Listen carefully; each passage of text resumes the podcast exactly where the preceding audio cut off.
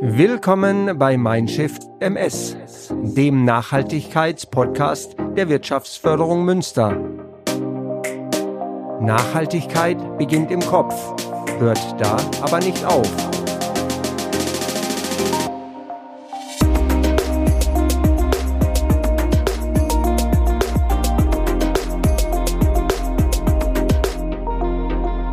Hallo und herzlich willkommen zu unserer siebten Folge von Mindshift MS. Mein Name ist Christina Willerding und ich bin Beraterin bei der Wirtschaftsförderung Münster. Ich freue mich auf das heutige Gespräch im Rahmen unserer Podcast-Reihe, das ich mit Susanne Schulze-Boccolo führen kann. Frau Schulze-Boccolo, schön, dass Sie da sind. Vielen Dank für Ihr Kommen hier ins Studio. Ich bedanke mich auch für die Einladung und freue mich auf diesen Podcast. Ja, dann will ich auch direkt starten. Frau Schulze-Bockelow, Sie sind Landwirtin aus Münster. Sie führen gemeinsam mit Ihrem Mann einen landwirtschaftlichen Betrieb in Handorf.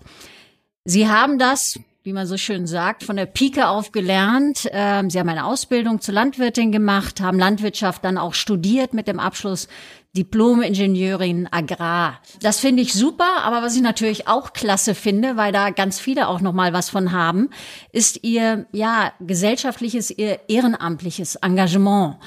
Sie bringen sich ein. Ja, sie trauen sich auch was. Ja, in Münster, den meisten sind Sie ja auch bekannt. Sie sind Ratsmitglied der Stadt Münster. Sie sind in vielen Gremien beschäftigt. Das heißt, man kann wahrlich sagen, Sie sind gut vernetzt. Aber, und jetzt kommen wir zum ähm, auch sehr wichtigen Part äh, unseres Gesprächs, Sie sind eben auch ehrenamtlich engagiert. Und zwar für Ihren landwirtschaftlichen Berufsstand. Früher besonders im Bereich der Maschinenringe. Ähm, seit 2012 sind Sie Vorsitzende des Landwirtschaftlichen Kreisverbandes Münster, des WLV. Und als wäre das nicht genug, seit 2022 sind Sie Vorsitzende des neu gebildeten DBV-Fachausschusses Unternehmerinnen. Und, und ich würde sagen, das ist nicht nur eine kleine Sensation, das ist eine Sensation. Sie sind auch DBV-Vizepräsidentin. Im Herbst glaube ich dann offiziell, aber das ist jetzt nur noch eine Fach, äh, Formsache. Ähm, ja, also da kann ich mich nur bedanken, also was Sie eben alles auch für die Gesellschaft tun und dann vor allen Dingen auch für Frauen tun. Sie sind Vorbild, ich würde Sie als Vorbildfrau äh, bezeichnen und Sie bringen sich ein, äh, eben jetzt in diesem DBV-Fachausschuss. Was treibt Sie da speziell an? Erstmal herzlichen Dank für diese nette Anmoderation. Ich sage immer, für Engagement gibt es keine Alternative. Für das, was mich treibt, was mir am Herzen liegt, mich dafür einzusetzen und mitzugestalten, äh, halte ich für, für eine Pflicht. Mhm. Und äh, für den landwirtschaftlichen Berufsstand mich einzusetzen, ist eine Herzensangelegenheit. Hinzu kommt natürlich das Engagement für die Frauen. Wir sehen, dass im Bauernverband in den Gremien die Frauen doch sehr unterrepräsentiert sind, sehr männerlastige Domäne. Ja. Das ist der Geschichte geschuldet. Die Jungs, die Söhne haben in der Regel die Höfe bekommen, aber seit einigen Jahren sehen wir, es sind mehr Frauen in der Ausbildung. Mhm. Es sind fast 50 Prozent Frauen in den landwirtschaftlichen Hochschulen, in den Agrarhochschulen, also ah, Frauen, ja. die Landwirtschaft, Agrarwissenschaft studieren. Und wir haben mittlerweile 10 Prozent Betriebsleiterinnen. Mhm. die dann auch oftmals Mitglied im Bauernverband sind und die auch in den Gremien sich widerspiegeln müssen. Und das ist die Idee dieses DBV-Fachausschusses, die Frauen zu stärken, den Frauen den Weg zu zeigen in diese Gremien, weil der weibliche Blick auf unsere agrarpolitischen Themen und auf die Landwirtschaft insgesamt äh, ist sehr wichtig und den möchten wir einbringen. Ja, also das, das finde ich super und ich glaube auch, weil Frauen schon, ähm, und ich glaube nicht, das ist ein Stereotyp, sondern wirklich anders kommunizieren oft, anders auch im Bereich der Kooperation unterwegs sind. Ähm, aber bevor wir darauf vielleicht zu sprechen kommen, ähm, möchte ich auf ein Statement von Ihnen kommen, da muss ich ein bisschen schmunzeln, aber das ist, glaube ich, genau richtig. Es trifft den Punkt. Es braucht mutige Männer, die Frauen unterstützen. Was meinen Sie denn genau damit? Wenn ich das auf meine Situation beziehe, wo hauptsächlich Männer sind, wissen wir oder wusste ich ganz genau, wir müssen die Männer nicht davon überzeugen, dass Frauen was können, sondern wir müssen die Männer davon überzeugen, dass es wichtig ist, sie kommen in die Gremien. Und dafür brauchen wir die Männer, die schon in den Gremien drin sind. Mhm. Und ähm, die anzusprechen und von denen die Unterstützung zu bekommen, ähm, da muss man zukunftsgewandt sein, da muss man als Mann vielleicht mutig sein, ähm, diese Phalanx zu durchbrechen und einfach zu sagen, wir brauchen da jetzt Frauen. Und da hatten wir mit unserem Präsident, dem Bauernpräsident Herrn Ruckwied, mhm. äh, eine tolle Unterstützung, der gesagt hat, ich tue alles dafür, um die Frauen zu unterstützen, dass sie in diese Gremien reinkommen und gründe diesen neuen DBV-Fachausschuss. Ja, also auf die Themen kommen wir vielleicht später noch zu sprechen. Bleiben wir aber vielleicht mal beim Deutschen Bauernverband. Der Deutsche Bauerntag, das ist ja so ein großes Treffen einmal im Jahr, fand dieses Jahr äh, unter dem Hauptthema statt Hashtag Zukunftsbauern. Klammer auf, gemeint ist natürlich auch Hashtag Zukunftsbäuerinnen, Klammer zu. Aber Zukunftsbauern, ähm, was, was ist damit gemeint? Worauf zieht das ab? Das ist ähm, das Ergebnis einer zweijährigen Phase, so will ich es mal nennen. Es gibt ein Gutachten des Rheingold-Salons mhm. äh, zum Thema Vertrauen finden in der Gesellschaft für das Thema Landwirtschaft. Und die Ergebnisse dieser Studie zielen auf ein neues Narrativ in der Landwirtschaft hin. Mhm. Äh, mit tiefen psychologischen Studien. Er fragt, welches Narrativ denn wirklich das ist, was der Gesellschaft, dem Verbraucher, was sagt, äh, wo er Verständnis für hat und wo er auch sagt, jawohl, das ist mir wichtig aber auch unsere Bauern sagen, genau da wollen wir hin. Und gemeinsam in die Zukunft zu gehen, das war dann der Weg. Und im Bauerntag ist der weitere Weg erstmal freigegeben worden, dass wir weiter dran arbeiten. Wir als Landwirte uns aufstellen, Lösungsgeber bei all den Herausforderungen zu sein, die Gesellschaft, die die Welt im Moment betreffen, Ernährungsfragen, Energiefragen, aber auch bei ganz vielen Umweltfragen, Klimawandel. Das sind alles Themen, die die Gesellschaft und wir sind Teil der Gesellschaft, auch uns Landwirte betreffen und da können wir Lösungsgeber sein, gestalten und das wollen wir intensivst angehen, indem wir Zukunftsbauern weiter forcieren. Mhm. Also das ist dann sozusagen zum einen so eine gewisse, ich sag mal, Metaebene, so nach dem Motto, nicht jetzt so der Blick auf den einzelnen Landwirt, der natürlich auch zukunftsgerichtet sein muss. Wir wissen, Digitalisierung beispielsweise hat unglaublich Fahrt aufgenommen in der Landwirtschaft und auch andere Themen. Ähm, aber es ist hier diese Metaebene gemeint, die eben sagt, ähm, ja, es ist nicht mehr dieser ja, Berufsstand für sich und der muss sehen, wie es funktioniert, sondern es ist die Gesellschaft, dieses Zusammenspiel der Akteure, die einfach diese ganzen Probleme, die wir ja haben, und Nachhaltigkeit ist ja eins davon, ähm, die da gelöst werden können vielleicht, aber auch nur im Dialog. Und da bin ich jetzt ja auch wieder bei den Frauen. Ich glaube, da ist auch viel Kommunikationsbedarf, auch sich öffnen, transparent sein. Und von daher, das, das finde ich spannend. Also da haben sie auch, glaube ich, eine große Aufgabe vor sich. Aber jetzt kommen wir vielleicht mal auf das Thema jetzt ganz konkret Nachhaltigkeit. Nachhaltigkeit und Landwirtschaft gehören ja erstmal zusammen, würde ich sagen.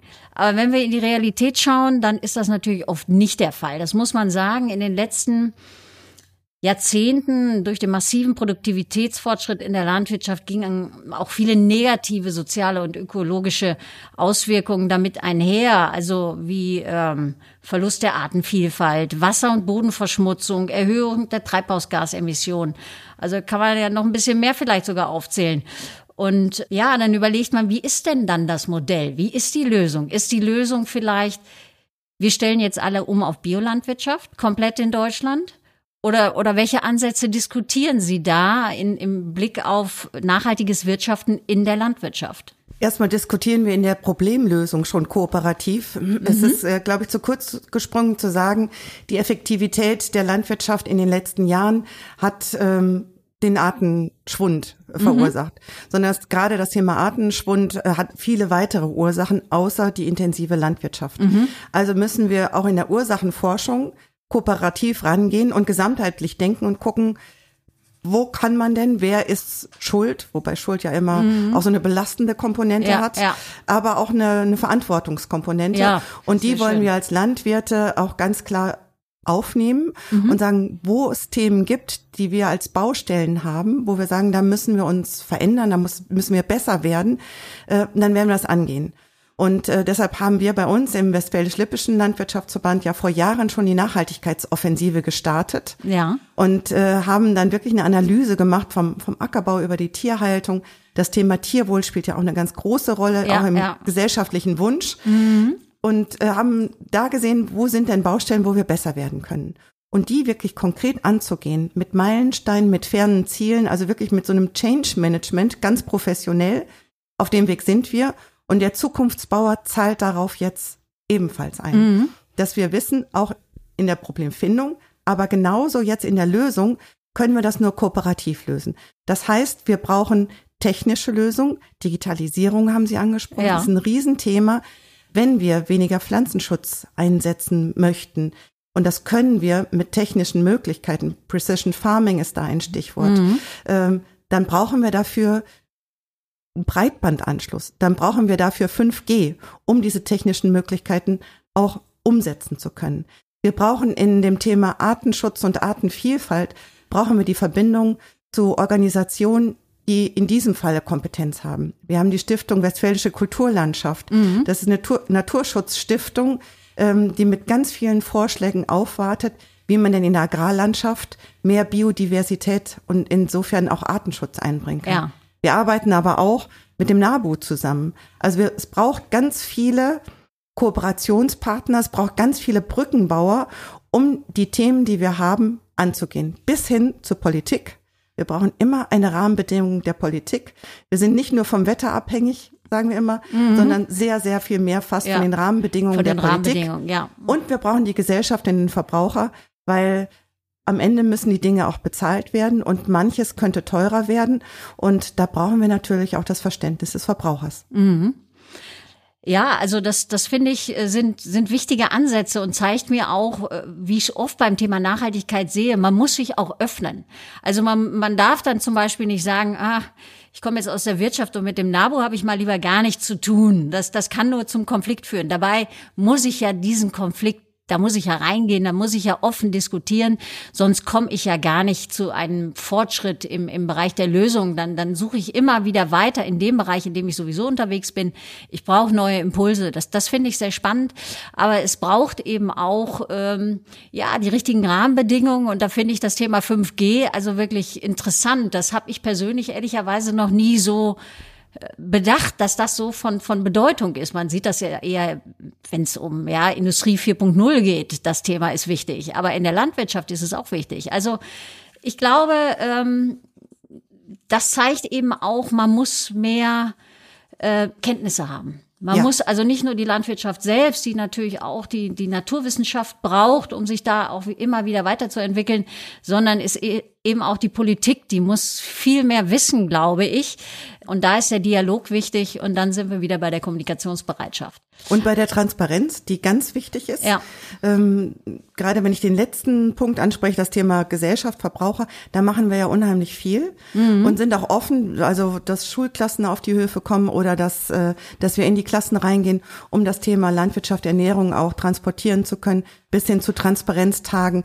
Äh, das ist uns sehr wichtig, dass wir sehr viel Verständnis auch für die Landwirtschaft, diese komplexen Themen, die man nicht einfach so mal äh, mit einem Text erklären kann, sondern ja. die muss man sehen, die muss man fühlen, das muss man erleben äh, und das kann man nur auf den Höfen. Ja, also ich hatte gelesen, dass ja auch dieses Jahr wieder äh, zehn Bauernhöfe ihre Tore geöffnet hatten zu diesem Transparenztag.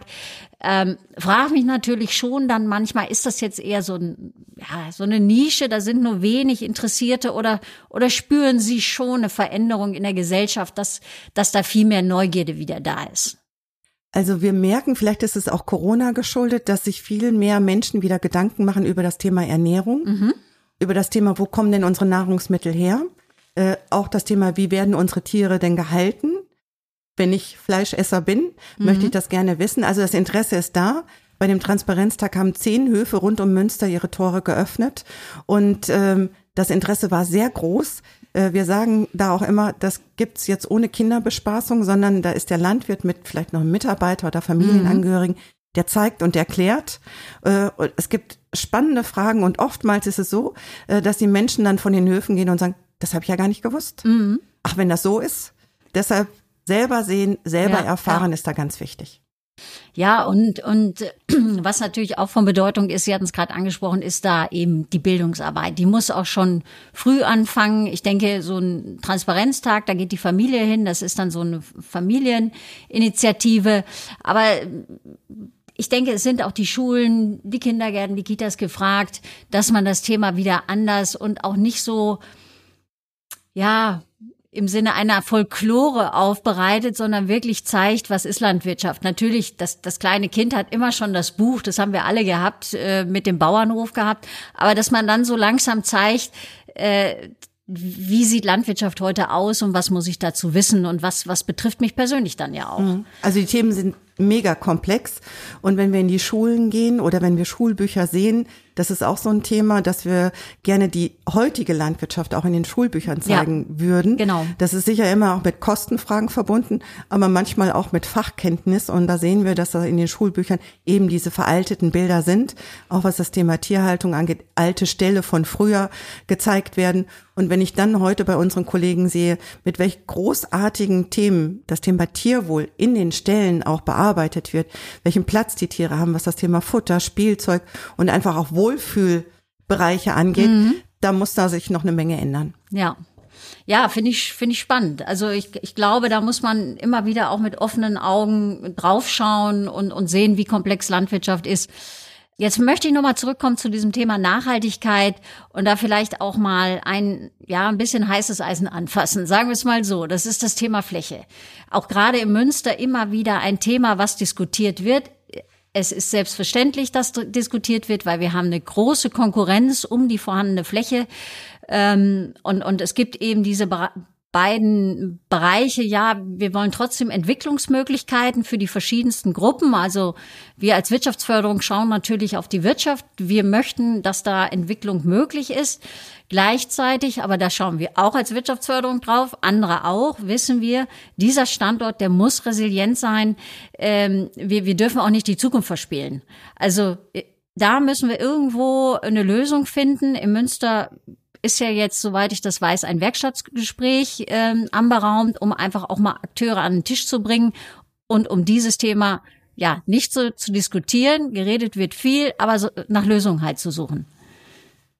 Das Werkstattgespräch stellt eine Hoffnung dar, diese ganzen Zielkonflikte vielleicht irgendwie zum Teil aufzulösen und in eine Balance zu bekommen. Ähm, und Sie haben es richtig formuliert, es sind ganz viele Ansprüche auf das Thema Fläche. Wohnen ist ein Riesenthema, ja. Straßen, Infrastruktur, Sie haben es gesagt, Gewerbegebiete, die Wirtschaftsförderung sucht auch immer wieder nach Flächen, die entsprechend erschlossen werden können. Aber auch das Thema äh, Naturschutz, Umweltfragen und das Thema Ernährung. Und jetzt kommt neu noch das Thema Energie dazu. Mhm. Also PV auf die Fläche ist auch so ein Thema. Ja. Und ähm, wir haben schon so verschiedene Lösungsansätze mal diskutiert und man läuft ganz klar auf das Thema gemeinsam Dinge dazu machen, also Kooperation, das Thema Agri-Photovoltaik, mhm. also oben Energie und darunter noch eine Form von Landwirtschaft zu machen oder unterschiedlich aufgestellte PV-Anlagen, so dass man dazwischen noch ackern kann. Ähm, es wird nicht die eierlegende Wollmilchsau geben, also wir werden keine zehn ja. Tonnen Weizen ernten und noch ich weiß nicht wie viel kW Peak von einer Fläche ernten können. Es wird immer so Einschränkungen geben, mhm. aber das gemeinsam zu denken, ähm, auch das Thema Biodiversität kann man sich auch vorstellen, zusammen mit PV. Und für uns Landwirte ist es ganz wichtig, auch den Ackerstatus dieser Flächen zu erhalten. Also, dass wir dort ackern dürfen, auch auf weite Sicht. Mhm. Und Ernährungsgrundlage, ich würde mal sagen, Ernährungsgrundlage ist die Grundlage von allem. Wenn wir keine Nahrungsmittel haben, ähm, ohne Essen ist alles nichts, ja, sage ich, ja. sag ich mal so. Äh, und da dann zusammenzukommen mit all den anderen, die noch auf die Fläche wollen, das ist eine wichtige Aufgabe hier in der Stadt Münster, das wirklich verträglich miteinander zu koordinieren, damit wir auf die grünen Finger behalten, die in die Stadt reingehen, die so eine Klimaresilienz in der Stadt mhm. ja dafür ganz wichtig sind. Also ganz viele Punkte. Und das Werkstattgespräch äh, wird wahrscheinlich heiße Diskussionen geben. Ja, ja. Ja, also da dürfen wir gespannt sein, wie das Thema auch weiter bearbeitet wird hier in der Stadt. Aber ich denke, und da spüren wir auch, alle sind sensibilisiert und, und jeder ist hoffentlich dann auch offen und, und schaut mal, wo muss ich vielleicht auch einen Schritt zurückgehen und wo kann man da gemeinsam voran äh, marschieren. Aber schön fand ich eben auch schon Ihr Beispiel, dass Sie sagten, ja, man muss dann einfach auch mal schauen, geht nicht mal was gemeinsam. Ich meine, AgriPV, da hätten wir ja vor, vor Jahren nicht drüber nachgedacht. Das, das sind neue Lösungen. Mhm. Also von daher, äh, Fortschrittsdenken ist da nicht immer verkehrt, sozusagen. Ja, ja das ne? stimmt. Nach vorne gerichtet. Kommen wir nochmal auf ein anderes Thema, was im Bereich der Nachhaltigkeit auch immer sehr wichtig ist und immer, finde ich, wichtiger wird, ist das Thema Regionalität. Gehört ja mit Landwirtschaft auch extrem gut zusammen. Hier kann man natürlich einmal sagen, Sie hatten das gerade auch schon angesprochen, zum einen haben hier natürlich auch Konsumentinnen und Konsumenten doch eine gewisse Macht oder auch die Möglichkeit, die Dinge voranzutreiben, sprich die Nachhaltigkeit, indem sie eben eher heimische Erdbeeren, heimische Äpfel kaufen. Also da kann man ja auch den eigenen CO2-Footprint schon massiv verbessern. Das ist die eine Seite, das darf man nicht verkennen. Aber auf der anderen Seite wollen wir jetzt natürlich auch schauen, äh, was können Produzenten machen? Äh, was gibt es da für Möglichkeiten, um vielleicht auf regionaler Ebene zusammenzuarbeiten, um dann auch nachhaltiger zu sein? Gibt es da Ansätze im Münsterland?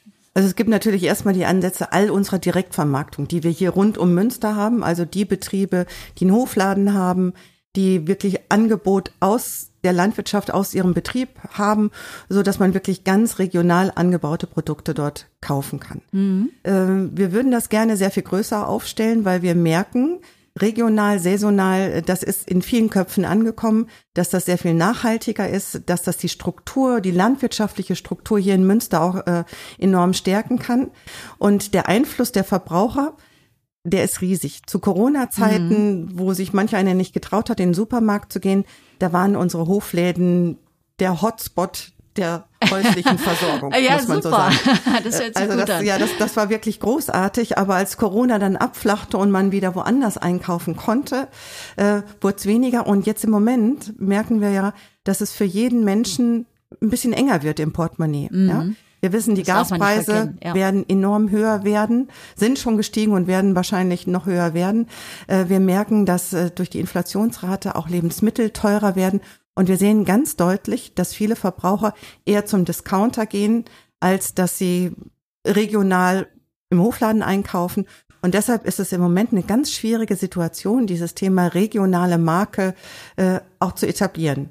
Äh, wir haben uns das in den letzten zwei Jahren als Verband auch stark vorgenommen, weil wir da eine, eine, eine großartige Chance und auch eine Perspektive für unsere Landwirte drin sehen, die Produkte nämlich direkt mit äh, ohne oder ohne Zwischenstufen ähm, zu vermarkten, direkt dann auch dann, daran Geld zu verdienen. Mhm. Aber da wir auch sehen, und die Erdbeeren waren in diesem Jahr ein ganz deutliches Zeichen dafür, äh, die Erdbeeren waren äh, aufgrund der schwierigen Mitarbeitersituation ähm, und auch der Erntesituation etwas teurer, knappes Portemonnaie und dann greift man doch mal lieber zu den günstigeren mhm. ausländischen mhm. Erdbeeren und ähm, da muss man dann auch sicher sein, dass man Abnehmer hat, die auch in schwierigen Zeiten in den Hofläden kaufen und die regionale ja, ja. Produkte ja, ja, das soll ja dann auch eine langfristige Strategie sein, nicht äh, aus einer Not heraus, dass genau.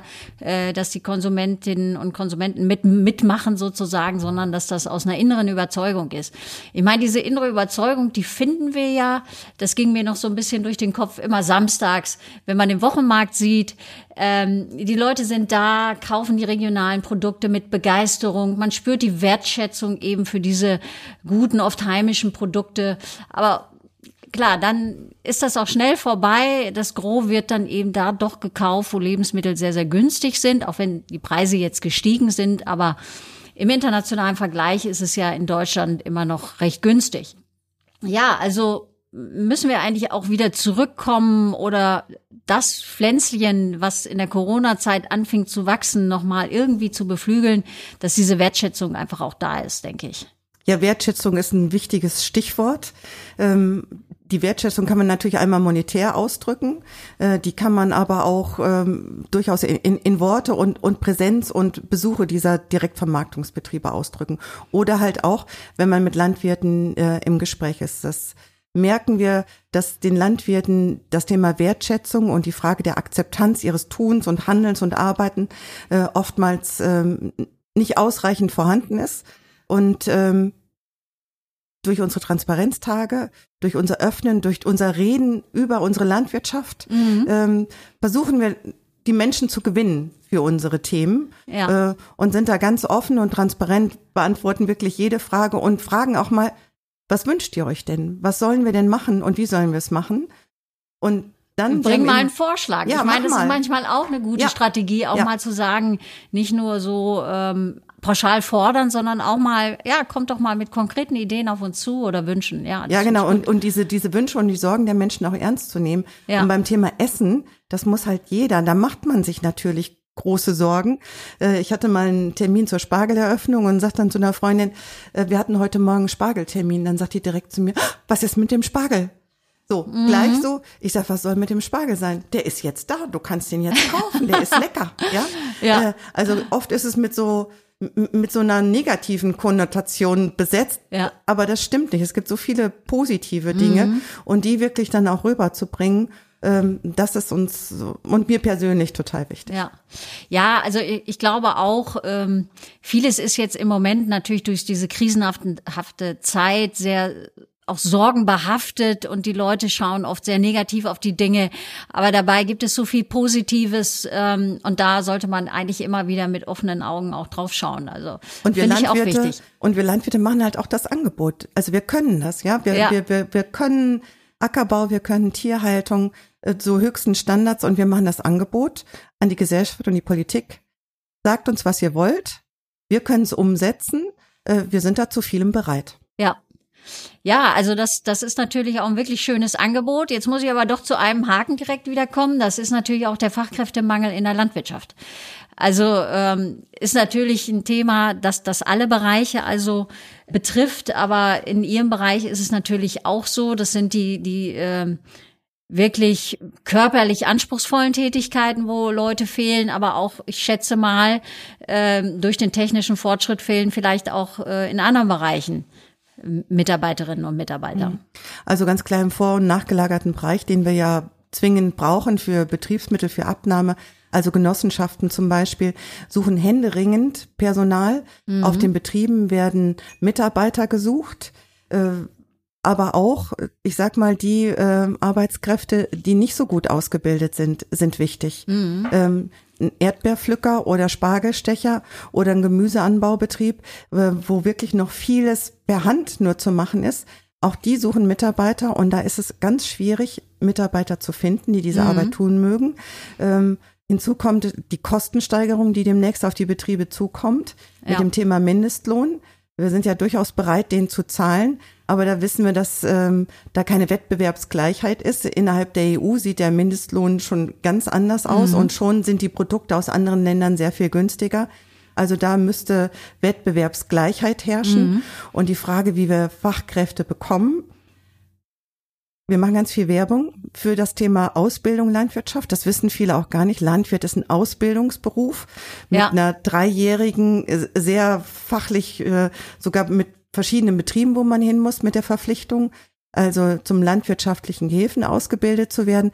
Fachschulen, in Münster haben wir ja eine Fachschule, wo staatlich geprüfte äh, Agrarbetriebswirte z- zwei Jahre beschult werden und die ganzen Unis, die dazu gehören. Also Landwirtschaft ist ein großartiger Beruf, auch wenn man keinen landwirtschaftlichen Ja. Betrieb hat. Ja, ja. Nein, also so viel dieser Werbeblock sollte noch mal sein, finde ich wichtig. Bevor wir aber jetzt zur Abschlussfrage auch schon kommen, möchte ich mal ein Thema anschneiden, was ich ganz zu Anfang erwähnt hatte. Und zwar geht's um den Bereich Maschinenringe. Da muss ich mich jetzt erstmal outen. Also als ich das gelesen hatte, dass Sie sich damit beschäftigt haben, dass Sie das Thema vorangetrieben haben vor Jahren schon, habe ich gedacht, weiß überhaupt nicht, was das ist, ehrlicherweise. Und da sind wir wieder bei der Unkenntnis in Bezug auf Landwirtschaft. Und dann habe ich mir das genauer angeschaut und habe gedacht, mein Gott, das ist ja Sharing Economy par excellence, um äh, Buzzwords zu benutzen. Und das ist natürlich auch wieder ein Thema der Nachhaltigkeit. Da ist Kooperationsgedanke drin, da steckt Solidaritätsgedanke drin. Und das sind sozusagen sogar Bestandteile der Gemeinwohlökonomie. Aber jetzt erstmal eins nach dem anderen. Was sind Maschinenringe? Erläutern Sie es. Ich glaube, Sie können es besser. Ja, Maschinenringe sind sozusagen Selbsthilfeorganisationen. Ähm, die Landwirte haben die so rund vor 50 Jahren gegründet, um von diesem ein Landwirt, ein Betrieb und dann die Mechanisierung äh, und gemerkt, das ist für einen vielleicht zu viel, aber ein anderer kann das ergänzen, weil der die Maschine hat, weil der die Arbeitskraft hat, so dass man Dinge gemeinsam tut. Und diese Organisationen sind deutschlandweit vertreten. Ähm, es geht um das Teilen von Maschinen, um es mal ganz einfach zu sagen. äh, über eine Abrechnungsstelle, über diese Maschinenringe, Ja. die das auch koordinieren und die entsprechende Abrechnung machen, die aber auch in sozialen Bereichen helfen. Also wenn der Landwirt jetzt erkrankt ist, aber einen Stall voller Tiere hat, die versorgt werden müssen, dann hat der Maschinenring sogenannte Betriebshelfer, ausgebildete Landwirte, die er dann in die Betriebe schickt, um dort dann auch auszuhelfen. Also wirklich Solidarität. Also Absolut, wunderbar. absolute Ja. Solidarität. Äh, In der Regel in Vereinsstrukturen äh, sind diese Organisationen gegründet und äh, das hat sich natürlich dann weiterentwickelt, indem man so Einkaufszusammenschlüsse gemacht hat, ähm, Rabattaktionen in dem Einkauf von von Schleppern, Handyverträge und ähnlichem, um dann in einer Gemeinschaft auch günstige Konditionen zu bekommen. Also Sharing Economy schon vor 50 Jahren gedacht, da waren die Bauern ganz weit vorne. Ja, w- wunderbar. Und das müssen Sie ja auch weiterhin. Vielen Dank für die Ausführungen. Eine Sache noch, ähm, ganz am Ende ist es für mich immer interessant, wirklich mal so ein bisschen so ein persönliches, äh, persönlichen Blick auf die Dinge zu haben, wenn wir mal eine Generation weiterschauen. Was meinen Sie so persönlich äh, mit Blick auf Nachhaltigkeit? Bekommen wir da die Kurve ähm, als Menschen im Münster oder auch vielleicht weltweit betrachtet? Schaffen wir das? Was glauben Sie? Ich glaube, in Münster eher als weltweit betrachtet. Und nur in Münster wird uns nicht helfen, das Thema Nachhaltigkeit ähm, mit all seinen Notwendigkeiten für das Thema Klimawandel zu retten. Ähm, Wir leben in Münster sicherlich so ein bisschen auf einer schönen Insel, äh, wo viele solche Themen im Blick haben. Und ich glaube, in Münster schaffen wir das. Wenn ich es auf die Landwirtschaft ähm, ausweiten darf, dieses Thema, Ja. dann sehe ich, dass das den Landwirten sehr wichtig ist, immer schon war, und aber nochmal eine ganz andere, äh, einen ganz anderen Drive bekommt in den letzten Jahren und eine ganz andere Wichtigkeit und ähm, auch nochmal wieder neu in den Fokus auch der Landwirtschaft gerichtet werden muss, die Dinge nachhaltig zu betrachten und auch das kaum zu erklären mit den drei Säulen, die wir da haben, ne, dass äh, die ökologischen Themen wichtig sind, dass wir unsere Böden, Wasser, Umwelt äh, so behandeln, dass es noch lange hilft, noch lange wirkt und, und, und gesund da ist, äh, dass alles aber auch wirtschaftlich getragen werden muss und dass die soziale Komponente auf unseren Betrieben, dass also jede Familie äh, wunderbar seinen Hof, ihren Hof in die nächste Generation geben kann. Das wäre mir sehr wichtig. Äh, und wer dann da Landwirt werden möchte, auch eine Chance darin sieht, ähm, diesen Hof zu behalten. Weil Landwirtschaft in der Region zu halten, ist auch ein ganz wichtiges Thema, weil Landwirtschaft nicht nur Erzeugung der Nahrungsmittel ist, sondern in diesem Rädchen der gesamten Wirtschaft, äh, wie es stellt sich die Kulturlandschaft dar, äh, welche Wirtschaftsbetriebe sind davor und dahinter, äh, Landwirtschaft wirklich ein, eine Schlüsselfunktion hat. Und wenn man nachhaltig denken will, dann muss man Landwirtschaft wirtschaftsfähig in die Zukunft führen. Ja, also äh, vielen Dank für die Ausführungen. Das finde ich ähm, ist, glaube ich, für viele auch nochmal wichtig zu reflektieren. Ja, welche Bedeutung hat Landwirtschaft? Das wird, denke ich, oft vergessen. Man sieht andere Branchen, man sieht andere Themen, ähm, aber man sieht eben auch, wie herausfordernd und vielfältig das Ganze ist. Und von daher, Frau Schulze-Boccolo, bedanke ich mich für dieses vielseitige und sehr offene Gespräch auch. Also ich wünsche Ihnen jetzt erstmal alles Gute, viel Kraft für die Mitgestaltung an der Zukunftsfähigkeit der Landwirtschaft und natürlich auch an der Resilienz, sage ich mal, der Stadt Münster. Vielen Dank. Ich danke Ihnen.